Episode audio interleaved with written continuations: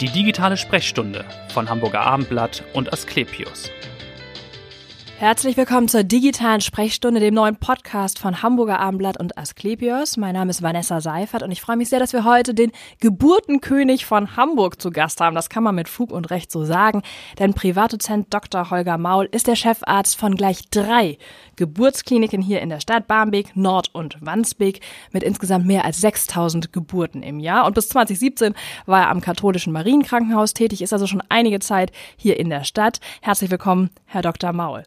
Wie vielen Kindern, wie vielen jungen Hamburgern haben Sie im Laufe Ihrer Karriere hier schon auf die Welt geholfen? Ja, das ist schwer zu sagen, weil ich da nie Statistik geführt habe, aber das dürften so zwischen, würde ich mal sagen, 1000 und 2000 sein, denen ich direkt auf die Welt geholt, äh, mhm. äh, geholfen habe. Ähm, aber wissen Sie, das ist im Endeffekt ähm, nicht das Entscheidende, weil ich natürlich ähm, auch äh, äh, vorbereitend tätig bin und natürlich auch äh, mich darum kümmern, dass im, im Bereich des Wochenbetts dann auch alles gut weiterläuft. Insofern ist man immer, geht man mit den jungen Frauen immer ein Stück weit mit und begleitet sie und dann äh, werden andere Tätigkeiten wieder von anderen übernommen.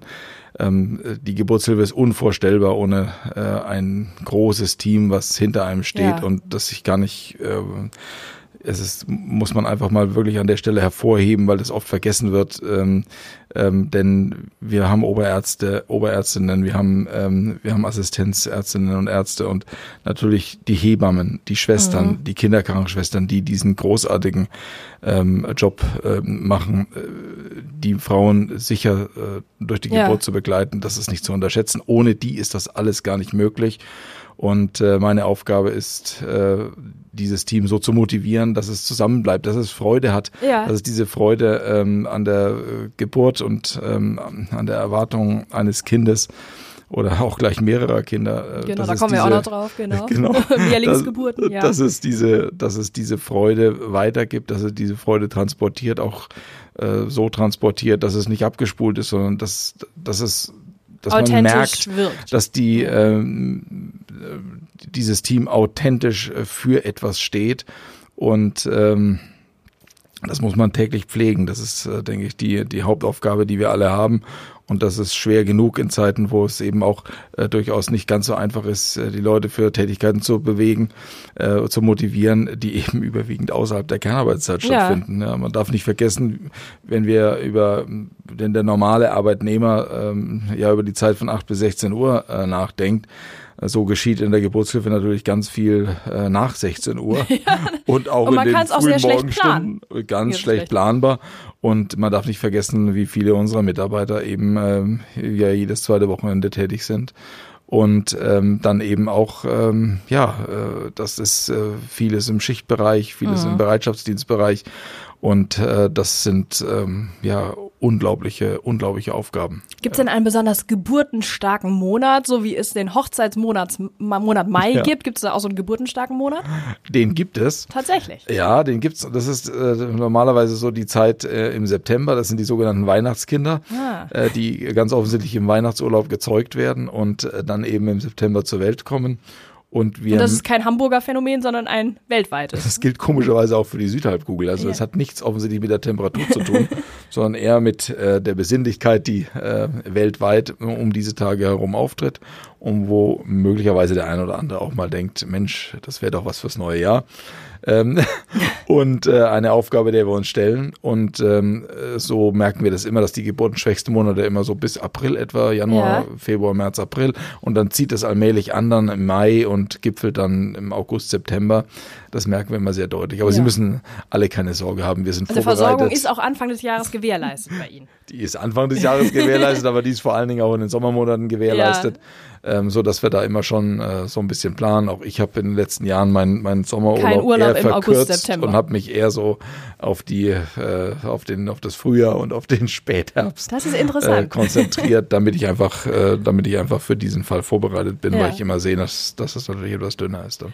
Und zu welcher Tages- oder Nachtzeit kommen besonders viele Babys? Und was ist dran an diesem Wetterumschwung-Märchen? Wenn das Wetter sich verändert, dann setzen die Wehen ein? Naja, also es gibt, es gibt in der Tat äh, auch durchaus ernstzunehmende Studien, die unter anderem aus Bolivien stammen, die gewiss, die, die, die schwache Zusammenhänge feststellen konnten. Also beispielsweise Ebbe, Flut oder Mondphasen Ja. oder auch Wetterumschwünge. Ähm, aber wir machen ja eine Geburtshilfe, die äh, in Deutschland natürlich, wo, wo vieles, ähm, sagen wir mal, auch äh, wo eingeleitet wird, wo ähm, Kaiserschnitte stattfinden, Ja. äh, wo jetzt der ganz natürliche Verlauf äh, wo man einfach wartet, was geschieht, Mhm. ähm, natürlich gar nicht mehr so zu beobachten ist und äh, dadurch wird dieses Natürliche so ein klein bisschen verwässert, ist gar nicht mehr erkennbar. Ja. Aber wohlgemerkt auch, das ist sehr, sehr schwach ausgeprägt. Mhm. Also es ist kaum nachweisbar, ob das dann wirklich, ähm, sagen wir mal, einer, einer harten Überprüfung standhält. Ähm, ist Also mehr Geburten bei Vollmond, zweifelhaft. das können wir nicht so Nein, der, der Vollmond, also natürlich wissen Sie, wenn ich, wenn ich in die Klinik fahre oder bei irgendwelchen, in irgendwelchen Situationen, wo man den Vollmond sieht, gerade im Winter, ja, und dann schaut man da raus und dann hat man gerade viele Geburten, dann sagt man, ja, ist ja klar, Vollmond. Aber ich kann Ihnen versichern, dass es auch Also- Situationen gibt, da ist wenig los und dann schauen Sie raus, ist auch Vollmond. Äh, dann, dann also auch Also so- gut, ja. atyp, atypischer Vollmond. Ja. Also diese Situation, ähm, da, das würde ich jetzt nicht überbewerten. Also Ja. Sie müssen jetzt nicht Angst haben, dass Sie, wenn Sie bei Vollmond in die Klinik fahren, weil Ihre Frau Wehen hat, ähm, oder weil Sie als Frau Wehen haben, dass Sie dann, äh, Denken, das Kind kommt dass, sofort. dass dann da gleich zehn andere warten, äh, sondern das verteilt sich dann doch. Aber es gibt eben diese, diese, diese Rhythmen, manchmal auch bei, schon bei Wetterumschwüngen, dass Mhm. man das Gefühl hat, das nimmt jetzt gerade zu, mehr Blasensprünge oder äh, solche Situationen aber das muss man vorsichtig sein, die überzubewerten. Ja. Ja. wir sind darauf eingestellt, dass das immer hoch und runter geht. Und Sie haben Tage, da können Sie im Kreissaal fragen sich, was ist jetzt los? Ja, warum kommt jetzt keiner? und dann gibt es Zeiten, da ist sehr viel los und ich bin mittlerweile so, dass ich immer, ich habe immer Sorge, wenn wenig los ist, weil ich dann ganz genau weiß, da baut sich eine Welle auf. Auf die, genau. ist so und die wie- trifft sie mit voller Wucht. Wie beim Tsunami, wenn sie es Ja, einmal na, erlebt haben, ja, ja, ja. und dann geht das Wasser zurück, dann kriegen sie Angst äh, und äh, haben, wenn das Wasser da ist, eigentlich gar keine. Ne? Also Mhm. insofern, in so, so, so ähnlich können Sie sich das vorstellen. Ja. Sie haben ja eben schon erwähnt, es gibt äh, vermehrt Kaiserschnitte, wahrscheinlich auch nicht Ja. nur bei medizinischer Indikation. Gibt es denn auch tatsächlich die Eltern, die sagen, der 8.8. wäre ein schöner Termin, deshalb möchten wir so einen Wunsch-Kaiserschnitt? Ach, ich habe solche Situationen erlebt, wissen Sie, aber das sind so wenige, Ja. gemessen an den ähm, Kaiserschnitten, die wir machen, dass, dass, dass wir jetzt einen, einen wirklichen Wunsch-Kaiserschnitt haben, weil die Leute sagen, ich möchte am 11.11. um 11.11 Uhr. Ja. Ich bin, äh, ich bin Rheinländer und möchte zu Karneval äh, hier mein Kind Das haben. gab's aber schon, oder? Solche Situationen sind beschrieben, die werden Ja. immer wieder auch mal berichtet von Kollegen, aber das ist ja eher anekdotisch. Ja, ähm, auch, auch irgendwie, also der acht, der acht, der acht oder Ja, ja. da war ich ja noch gar nicht in Hamburg. Ähm, da gab es dann schon mal ein oder zwei mehr, ja, Mhm. äh, die, die solche Schnapszahlen dann für sich gewählt haben, aber das, das sind Raritäten. Was sagt man da als Mediziner, wenn dieser Wunsch geäußert wird? Ist das, Ach, wissen Sie, wenn, wenn Leute dann Kaiserschnitt wollen in so einer Situation und dann steht zur Auswahl der siebte, der achte und der neunte, ja, ähm, so, und die wollen dann den achten. ja, Dann bei Vollmond, dann macht man das. Ja, viele erzählen einem das ja auch nicht. Vielleicht haben die Ja, ja, auch einen ganz geheimen, wir wollen unser Kind am 13 bekommen und kein Mensch spricht darüber. Ich weiß es nicht. Ich würde es aber nicht überbewerten, Mhm. weil ich äh, schon merke, dass sich die ähm, Paare, die Frauen insbesondere, sehr, sehr äh, tiefgehend ähm, damit beschäftigen ähm, und sich weitreichende Gedanken machen und, ähm, Ja. und dass jetzt jemand leichtfertig ja. einfach so sagt, ja, weil ich, ich will das jetzt so. Das Mhm. erlebe ich so selten, dass ich, ähm, dass ich, ich finde, das Thema ist aus meiner Sicht grundlos etwas sehr Ja. aufgebauscht.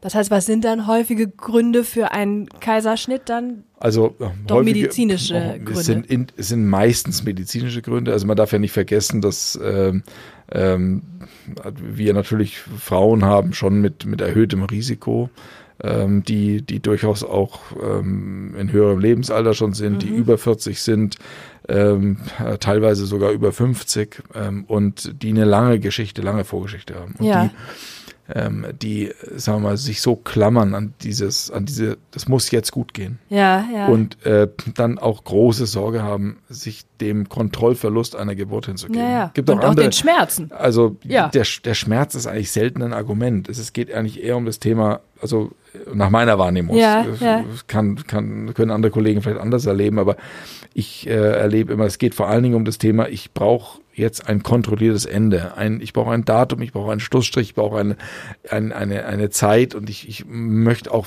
mit einer hohen Wahrscheinlichkeit vorhersagen, wie läuft es. Mhm. Und der Kaiserschnitt, den, da wissen sie halt, was kommt. Ja. Während bei einer natürlichen Geburt Ich habe es zweimal erlebt, weiß man nicht, was kommt. Und wie lange es dauert. Natürliche genau. Wege, Ja. da, da kann alles sein. Ja. Und selbst beim dritten Kind, wenn sie zwei normal äh, zur Welt gebracht haben, kann es noch sein, dass am Ende leider Gottes ein äh, Kaiserschnitt gemacht werden muss, weil das TTG so pathologisch ist, dass man Sorge hat, das Kind nimmt Schaden.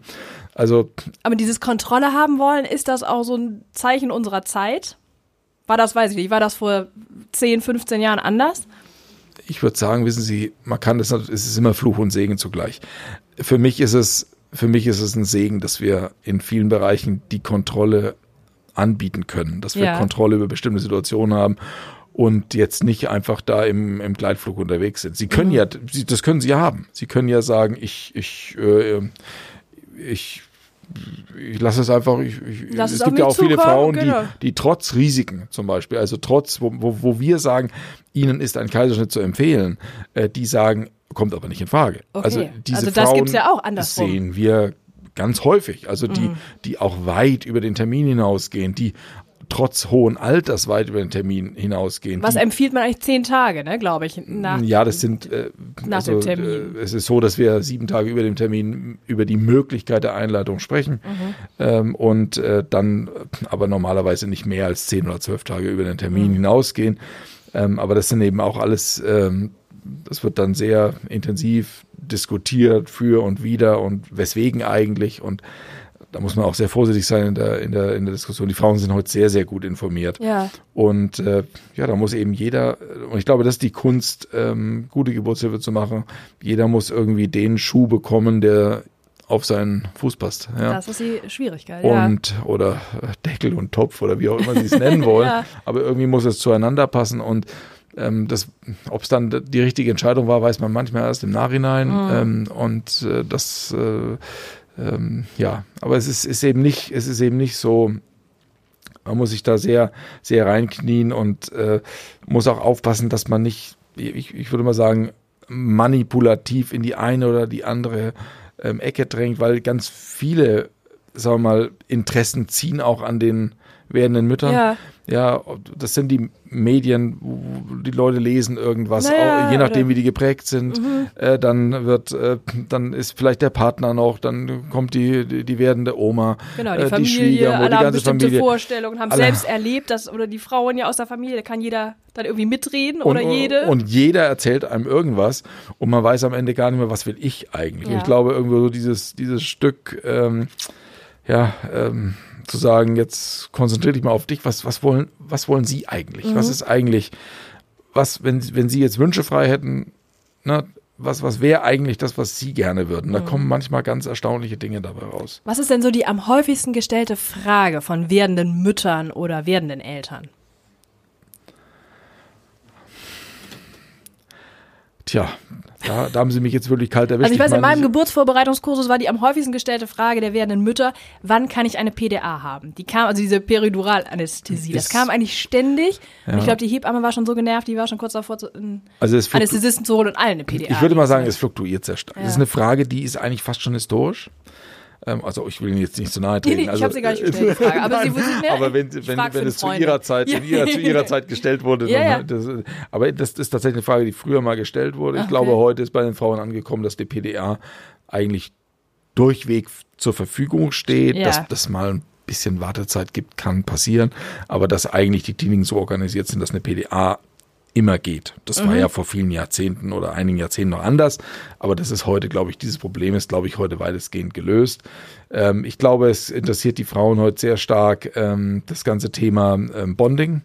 Also äh, was geschieht mit dem Kind nach der Geburt? Darf ich das Kind selber aufnehmen? Wird spät abgenabelt? Ja. Oder wird sofort abgenabelt? Ähm, darf ich Haut-Haut-Kontakt haben? Ähm, kann ich das Routing erleben? Routing meint, das Kind bewegt sich durch Streckbewegungen der Beine und Kopfbewegungen in etwa 40 bis 60 Minuten an die Brustwarze. Ja. Wird das Kind sofort gemessen? Wird sofort, ja, oder habe ich es immer bei mir. Ähm, und das sind so Themen, die interessieren Frauen. Wie tickt so eine Klinik? Ja. Ähm, wie äh, wird verfahren? Gibt es. Äh, Und wie wird verfahren? Es wird sofort gemessen und dann. Nein, nein, nein, Nein. Die Kinder werden heute nicht mehr sofort gemessen. Die Kinder werden angeschaut, die, beziehungsweise das, die Frau nimmt normalerweise die Kinder, das Kind selbst auf die Brust und, äh, und wir schauen das Kind dann auf der Brust der Mutter an und überwachen es dort. Aber so wie früher, dass man die Kinder gleich genommen hat, gleich die sogenannte un- erste Untersuchung U1 gemacht hat, das äh, hat alles Zeit. Ja? Ja. Also wir lassen uns da heute viel mehr Zeit. Wir nabeln heute eigentlich alle ähm, eher verzögert ab. Wir, Mhm. Es ist alles ruhiger geworden. Ja. Also es ist äh, viel, äh, was so etwas verkrampft medizinisch war, ist, ist weggekommen aus Ja. der Geburtshilfe. Okay, das heißt also, diese Psychologie vielleicht spielt eine größere Rolle. Wenn Sie sagen Bonding. Ja, ich glaube, man hat eben auch mehr Ressource zur Verfügung, wenn man sieht, man hat, also wenn man sieht, Dinge laufen dann nicht so, wie sie vielleicht, ähm, wie sie vielleicht äh, oder oder man stellt dann im weiteren Verlauf, zum Beispiel in so einer Bonding-Phase fest, dem Kind geht es jetzt nicht so gut, ja, äh, dann hat man genügend Ressourcen, um das dann auch wieder abzufangen. Ja, ja. also da sind wir sehr gut organisiert heute. Es ist anders als früher, wo man sozusagen schon fast panisch äh, war, wenn bestimmte Dinge nicht gemacht wurde, so nach dem Motto, äh, wie, wir haben noch kein Geburtsgewicht nach sechs Minuten, ja. Ja, ja. Ähm, da hätten einen vor 20 Jahren, oder das habe ich ja auch schon alles erlebt, oder vor 15 Jahren, der ein oder andere Vater, der wäre ganz nervös geworden, weil er, Ja. wieso weiß ich jetzt noch nicht mein Geburtsgewicht, ja. Und das ist Äh, heute die nicht so. Sind die entspannt? Nein, das ist heute völlig, das ist heute, äh, äh, meine, meine Kinder würden sagen, äh, gechillt. Also das ist, ist heute, ist heute viel, viel mehr Ruhe. Ja. Was empfehlen Sie werdenden Eltern so als Vorbereitung? Welche Fragen sollte man für sich selbst beantwortet haben? Wahrscheinlich die Frage, was will ich? Will ich es auf mich zukommen Ja, lassen? Also ich Oder- glaube, das ist die entscheidende Frage. Ja. Also ich, ich, ähm, also das ist eine generelle Beobachtung, die ich bei, die ich, ähm, die ich beobachte äh, im Umgang der Gesellschaft mit Schwangerschaft. Also sie sind ja ein völlig selbstbestimmter Mensch, ja, und dann sind sie schwanger und Ja. ihre Umgebung bekommt es mit. Und dann stellen sie sehr schnell fest, dass ganz viele Leute auf sie zukommen und irgendwelche Tipps, Ratschläge, Mhm. ungefragt Ratschläge geben. ungefragt Ratschläge geben äh, ähm, und natürlich, wir haben auch gesetzliche Regelungen, Vorgaben, also ein ganzes Sammelsurium von Instrumenten, mit denen man sie jetzt als etwas so Besonderes ähm, ähm, äh, ins Zentrum des Interesses äh, rückt, dass es fast schon auch erdrückend und auch lähmend sein kann, dass Ja. sie das Gefühl haben, ich bin gar nicht mehr ich selbst. ja, was alle- darf ich denn? Darf ich noch äh, ja, ich darf nicht mehr eine diese- Schinkenpizza essen? ich oder darf nicht mehr das, ich darf nicht, also ein, ein, ein Ja. Leben mit Verboten und Vorgaben. Ähm, und, äh, und es geht dann also bis hin zu Tipps. Es, ja, alles wird sozusagen, auch so eine Lagerbildung setzt ein.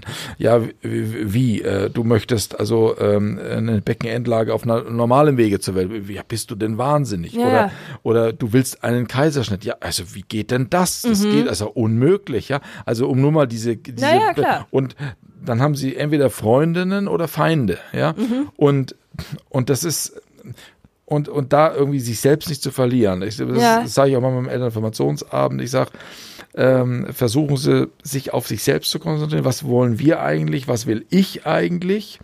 Und versuchen Sie bitte so wenig wie möglich auch auf die anderen Mhm. Einfluss zu nehmen. Denn die anderen haben ja genauso gutes Recht. Bloß weil sie die Entscheidung getroffen haben, es so oder so oder so zu wollen Ja. oder sich für diese oder für jene Klinik entschieden zu haben, heißt es ja nicht, dass sie alle anderen dann auch, sagen wir mal, in diese Richtung drängen Mhm. und äh, schubsen müssen.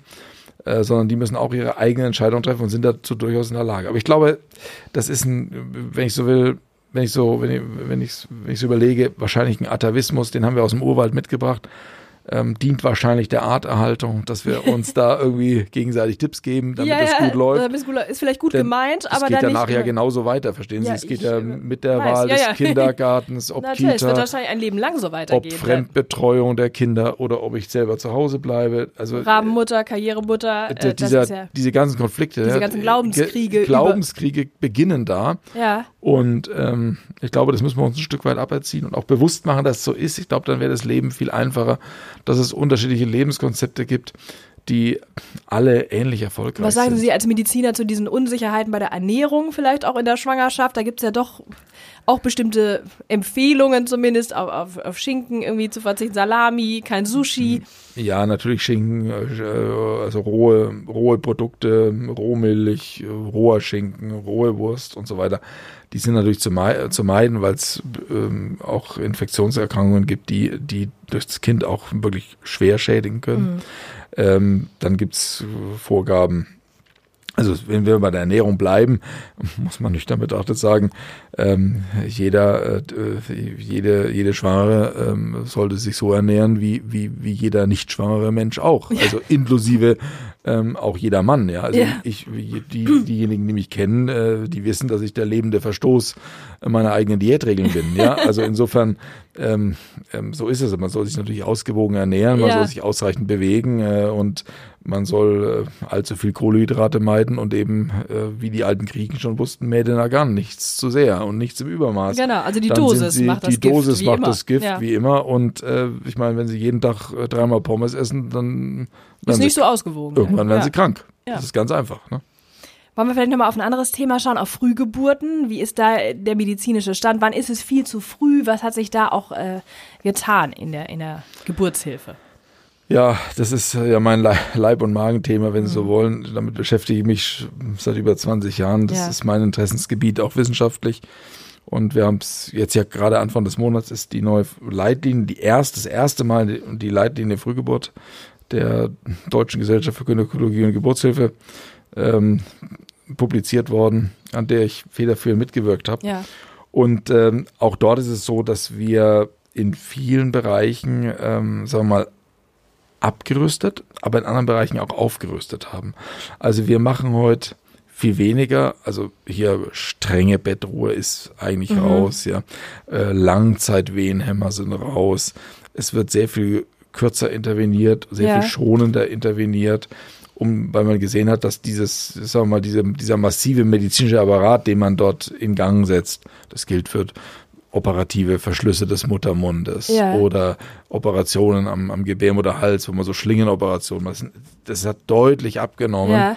Und wir sind heute ähm, ähnlich erfolgreich. Ja? Also okay. wir dürfen ja nicht vergessen, ähm, dass wir, äh, also wir haben, Frühgeburten haben wir in Deutschland etwa 9,4 Prozent, 9,8 Prozent, so etwa in diesem Bereich, knapp mhm. unter 10 Prozent schwankt das. Und von diesen Frühgeburten sind ja 90 Prozent sogenannte späte Frühgeburten. Ähm, das heißt, ab welcher Woche ab ist das? 32 dann? Wochen etwa. Ja. Äh, das heißt, das sind Kinder, die zwischen 32 und 37 Wochen auf die Welt kommen mhm. und die dann nur noch sehr wenig Unterstützung äh, bekommen müssen und die, ähm, auch wenn sie den Umweg über die ähm, Kinderklinik nehmen müssen, also über die Neonatologie, ja. ähm, dass diese äh, Kinder am Ende ähnlich gesund nach Hause gehen wie Kinder, genau. die am Termin mhm. geboren werden, halt mit den Startschwierigkeiten, die damit verbunden sind. Mhm. Ein Problem für uns sind diejenigen, die unter der 32. Woche geboren also werden. Also noch früher, ja. Die ganz kleinen, die machen etwa 10 Prozent der Frühgeburten aus und sind etwa ein Prozent der Geburten insgesamt. Ja. Also nur damit die Zuhörer äh, jetzt nicht in Angst und Schrecken verfallen, dass das ein sehr, sehr häufiges Erlebnis nee, ist. Ja. Also insbesondere die, die sie aus den Medien kennen mit vielen, vielen Schläuchen und Naja, also das sind ja immer genau erschreckende Bilder sind, dann gleich. sind noch ne? viel seltener. Also ja. das betrifft vielleicht jedes Tausendste. Ja? ja. Also diese ganz, ganz kleinen Extremfrühchen sind, sind noch, noch sehr viel seltener. Ähm, aber den muss man halt einen optimalen, optimalen Start. Und das kann man ja mittlerweile medizinisch genau. schon recht gut, um da ein bisschen Dafür äh, brauchen Sie, brauchen Sie Perinatalzentren, dafür brauchen Sie die Kooperation mit den Kinderärzten, Neonatologen, ähm, wo wir ganz hervorragende Partner haben und wo das einfach, wo einfach, das muss Hand in Hand laufen. Man ja. muss sich abstimmen, schon vorgeburtlich stimmt man sich ab und diese Kinder bekommen sozusagen gleich einen optimalen Start, werden übergeben, dann optimal mhm. weiterversorgt und dann hat man gute Chancen, dass man auch diese Kinder ähm, gesund nach Hause bringt. Was ist zum Beispiel bei Fehlbildungen? Auch das ist ja eine große Sorge von, von werdenden Eltern. Was kann man da mittlerweile auch operativ äh, machen? Da ist ja, glaube ich, Heidberg auch ja, wir haben in, wir haben in Heidberg die Kinderchirurgen, ähm, mit denen wir natürlich eng kooperieren, wenn irgendwas ist, die, die auch bei uns in Barmbek tätig werden. Also das ist ja eine übergreifende Kooperation, mhm. auch auf kinderärztlicher Ebene, was ganz toll läuft. Und die ähm, Kinderchirurgen äh, beraten natürlich auch schon in der Schwangerschaft. Wenn wir also feststellen, es ist eine äh, Fehlbildung, die operiert werden muss, Ja. denken wir an eine Ösophagusatresie, also einen Verschluss äh, der Speiseröhre Ja. oder ein, ein offener Bauch, äh, sogenannte Gastroschisis oder auch ähm, Omphalozele, also ein Nabelbruch. Ähm, dann äh, sind die Kinderärzte natürlich schon in der und die Kinderchirurgen schon in der Schwangerschaft ähm, ähm, involviert und äh, nehmen teil an den Beratungsgesprächen, beraten die Eltern, nehmen ganz viel Sorge. Ähm, und äh, ja, ich glaube, es ist einfach wichtig, dass Eltern dann auch wissen, wo die was gemacht wird bei den Ja. Kindern, auch welche diagnostischen Schritte nach der Geburt erfolgen, um dann ähm, äh, um dann überhaupt die Operation auszulösen. Ja, die wird ja nicht sofort gemacht. In der Regel Mhm. Ja. gibt es ganz selten mal, dass so eine Operation unmittelbar So gemacht dann auch dringlich, notwendig dass, dass ist, er ja. noch in derselben Stunde nach der Geburt gemacht werden muss. In der Regel hat man ja etwas Zeit, plant entsprechend vor, schafft optimale Rahmenbedingungen und wie bei der Frühgeburt auch, es kommt darauf an, auch die Eltern zu beruhigen. Ähm, wenn sie jemanden ständig in Angst und Schrecken versetzen, dann wird das Ganze zu Self-Fulfilling Prophecy. Sie müssen irgendwo realistischen Rahmen stecken, dürfen keine falschen Erwartungen wecken, aber müssen gleichzeitig beruhigen und sagen, das kriegen wir hier hin. Ja. Ja. das gilt ja auch für Mehrlingsgeburten, das kriegen wir hin. Ne? Das ist ja Für auch. Mehrlingsgeburten genau das Gleiche. Ja. Das ist natürlich, na, wir, wir wissen, dass die Mehrlinge, äh, das ist ja so, äh, da entscheiden sich viele Eltern inzwischen ähm, für einen Kaiserschnitt, obwohl wir wissen, dass äh, das Ergebnis gleichwertig ist. Also ob die Kinder auf normalem Wege zur Welt kommen Mhm. oder ob die einen Kaiserschnitt haben, das ist im Ergebnis ähm, äh, gleich. Aber wir haben natürlich bei den Mehrlingen etwa 40-prozentige Wahrscheinlichkeit, dass es unter der Geburt zum Kaiserschnitt kommt. Und wir haben etwa 4-prozentiges Risiko, das gilt für alle Kliniken ähm, ähm, in Deutschland, aber weltweit muss man sagen, dass etwa 4% ähm, Risiko dafür besteht, dass das erste Kind normal kommt, das zweite Kind per Kaiserschnitt. Okay. Und mit diesen Zahlen dann im Gepäck ähm, und auch in, in, der, in, in der Beratung müssen dann Eltern entscheiden, was wollen wir. Mhm. Ne? Dann muss man da immer die Frage stellen, was ist das für eine Vorgeschichte? Das ist jetzt eine 22-jährige Mutter, Richtig, ja. die gerade zufällig Zwillinge bekommt Mhm. und, und sagt, ach Mensch, Zwillinge, nehme ich gleich zwei. Ne? Oder, oder sind das Kinder, die nach langen Jahren Kinderwunschtherapie ähm, äh, zustande gekommen sind Ja. und so ist auch die Zunahme der Mehrlingsgeburten wahrscheinlich zu erklären, zu einem Teil zumindest. Ja, also wir, wir haben eine, ja, etwa eine Verdopplung der, der, der Mehrlingsgeburten. Ähm, also normalerweise hätten wir ja so etwa ähm, 1,4 Prozent. Wir haben jetzt knapp ähm, über zwei Prozent in Deutschland, also nicht ganz eine Verdopplung. Ja. Ähm, auch da muss man aufpassen, dass das nicht überbewertet wird, dieses Thema. Ne? Mhm. Aber wir haben natürlich bei Mehrlingen Themen wie häufiger Frühgeburten. Wir haben, äh, ähm, wo- wie, wie ich schon sagte, häufiger Kaiserschnitte. Also dreimal so hohes Kaiserschnittrisiko. Ne? Das normale Wahrscheinlichkeit für eine Frau, die normal gebären will und kann, also nicht von vornherein irgendwelche Kontraindikationen gegen die normale Geburt bestehen, ähm, liegt ja bei etwa 12 bis 16 Prozent so Okay. etwa. Ne? Also f- viel niedriger als die immer wieder in, in Ja, den ja. Medien aufgebauschten 30, Wir klären das 35 ja jetzt Prozent. Ja. Maui. Genau, ja. Ähm, und ähm, äh, insofern, wenn sie 40 Prozent haben, ist es eben etwa dreimal so viel. Ne? Was war denn so die außergewöhnlichste Geburt, die Sie erlebt haben? Die Ihrer eigenen drei Kinder, oder? Also ja, die der eigenen Kinder ganz sicher, wobei ich da noch natürlich viel jünger war. Meine Kinder sind 21, 19 und bald 17. Ja. Also da war ich, das, das, das, wenn ich so, wenn ich so sagen darf, jung und unerfahren. da bin ich ja so, also wenn ich das so vergleiche, auch mit den, mit den, mit den Vätern heute, wie stark die involviert sind, das habe ich so gar nicht wahrgenommen. Das war auch gar nicht in Erinnerung. Aber natürlich sind das die, sind das die großartigsten Momente. Also Ja. das ist natürlich fantastisch, ja. Und auch das sind auch Tage, die einem natürlich, die einem, die man nie vergessen wird. Nun sind Sie aber ja vom Fach. Ist man da besonders äh, aufmerksam dann als werdender Vater? Ich war eigentlich nur in die, ähm, also richtig aktiv in die Geburt meines Sohnes involviert, weil ich da Dienst hatte und meine Frau da mit Blasensprung kam. Und äh, da habe ich schon gemerkt, dass es, ich war da noch junger Assistenzarzt. Äh, da war, das war schon, äh, also nicht so ganz einfach für mich da zu trennen, weil Ja. natürlich, wenn ich die Stirnenfalten ziehe, meine Frau sofort äh, gemerkt hat, dass da vielleicht was nicht stimmen Und dann könnte. vielleicht auch nervös wird in dem und Moment, ja. äh, das ist aber auch alles, ist alles sehr, sehr gut gelaufen dann. Da sind wir ja schon bei Ihrem Werdegang. Wann war klar, dass Sie, wie die Bildzeitung schrieb, Dr. Baby werden wollen? Also, dass Sie in die Fachrichtung gehen? Ja, also das ist eigentlich eine sehr, das ist eigentlich eine ja wirklich interessante Geschichte. Ich hatte, ich wollte eigentlich Unfallchirurgie machen. Ja. Weil mich das am meisten fasziniert hat. Und bin dann auf einen sehr prominenten Unfallchirurgen gekommen, der heute in Berlin tätig ist und äh, der mir damals gesagt hat, Mensch, ähm, Herr Maul, Gynäkologie ist übrigens auch ein schönes Fach, ich habe da was gehen Sie doch mal nach Südafrika und ähm, dann, ich habe da Kontakte und da machen Sie doch dort mal eine Formulatur. Das ist bestimmt interessant. Und dann habe ich das gemacht, ja. weil das, weil ich dachte, das ist prima. Und dann habe ich gemerkt, dass mich das also völlig fasziniert. Ja. Also mhm. ich war dann im Kreissaal, der ist also so groß wie ein einziger Kreissaal heute bei uns, ja, wenn Sie nach Barmbek kommen oder auch nach Nord, ja.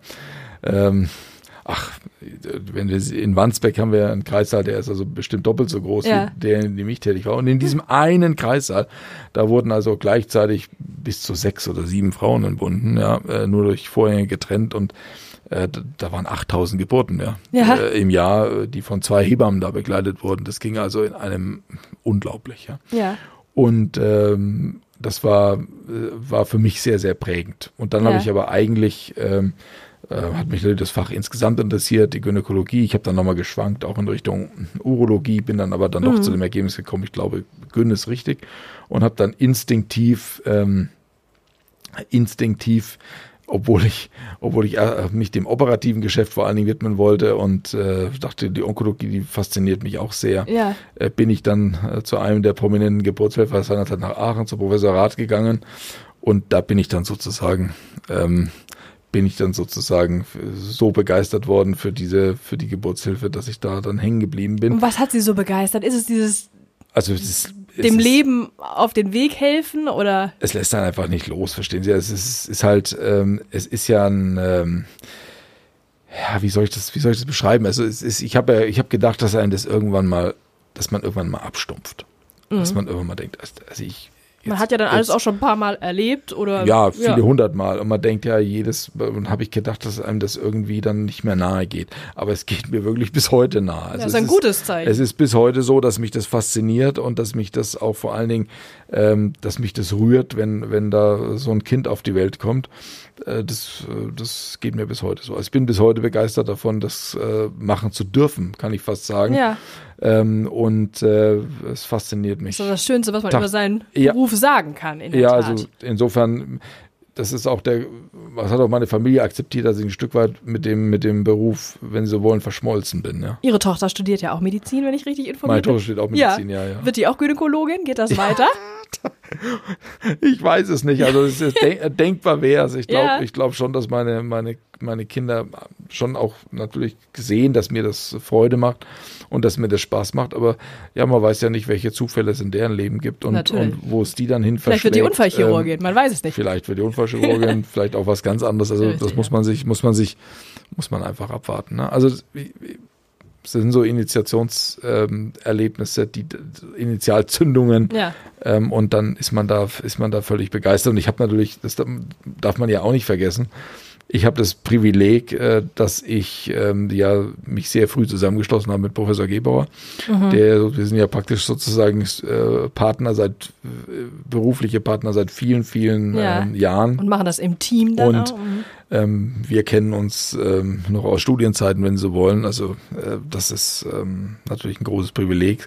Und er macht die äh, Gynäkologie, vertritt die gynäkologische Onkologie, für die sein Herz schlägt und und ich habe damit den, den Rücken frei, mich halt ganz der Geburtshilfe ja. widmen zu können, was ähm, anders gar nicht möglich wäre. Ne? Und wir haben ja jetzt die dritte im Bunde, ist Frau Dr. Scholz, die sich ganz der Mama widmet, so dass überhaupt dieses Leiten von drei Kliniken überhaupt, ja, möglich, überhaupt ist. möglich, ist. Ja. Wenn man jetzt, wenn man jetzt, wenn jetzt einer alle drei ähm, Subdisziplinen, wenn Sie so wollen, äh, oder Spezialitäten abdecken wollte, das wäre zum Scheitern verurteilt. Bei aller Begeisterung für den Beruf, wie schalten Sie denn ab? Also Sie kommen ja aus, man hört das kaum mehr, aber Sie kommen ja aus Franken, aus Bayreuth. Ne? Ich weiß, ja. da ist jetzt auch nicht jeder auf dem grünen Hügel aufgewachsen, aber sind Sie denn so ein Richard Wagner-Fan? Spielt das eine Rolle? Gehen Sie in die Oper, hören Sie Musik? Was machen Sie denn jenseits des Kreissaals? Also ist, es in der, ist es in der Tat so, dass ich, äh, ich bin zwar nicht auf dem, ich bin, bin nicht auf dem grünen Hügel groß geworden, aber äh, am anderen Ende der Stadt mit Blick auf Grünhügel. Ja, das war auch, auch nicht schön, schlecht. Auch schön. Also das Festspielhaus hat schon eine prägende Rolle für mich gespielt. Ich habe mit zwölf Jahren zum oder mit 13 ähm, mitgemacht als Statist bei Parsifal damals. Ach, wirklich? Ja, ja. Simon Estes, Peter Hoffmann. Ähm, James Levine hat dirigiert. Ähm, ja, das prägt doch auch. Götz Friedrich hat Regie geführt. Das waren absolut prägende Zeiten. Und das war, also ich, die Stelle kenne ich bis heute. Es gibt auch eine CD-Einspielung. In dem kleinen CD-Heftchen Ja. kann man mich dann von hinten sehen, als kleinen Dann 13-Jährigen. wären wir noch einen CD-Tipp auch noch dabei. Das jetzt ist, hier. ja, das ist ja, ja, irre. die gibt's auch noch zu kaufen. Ja.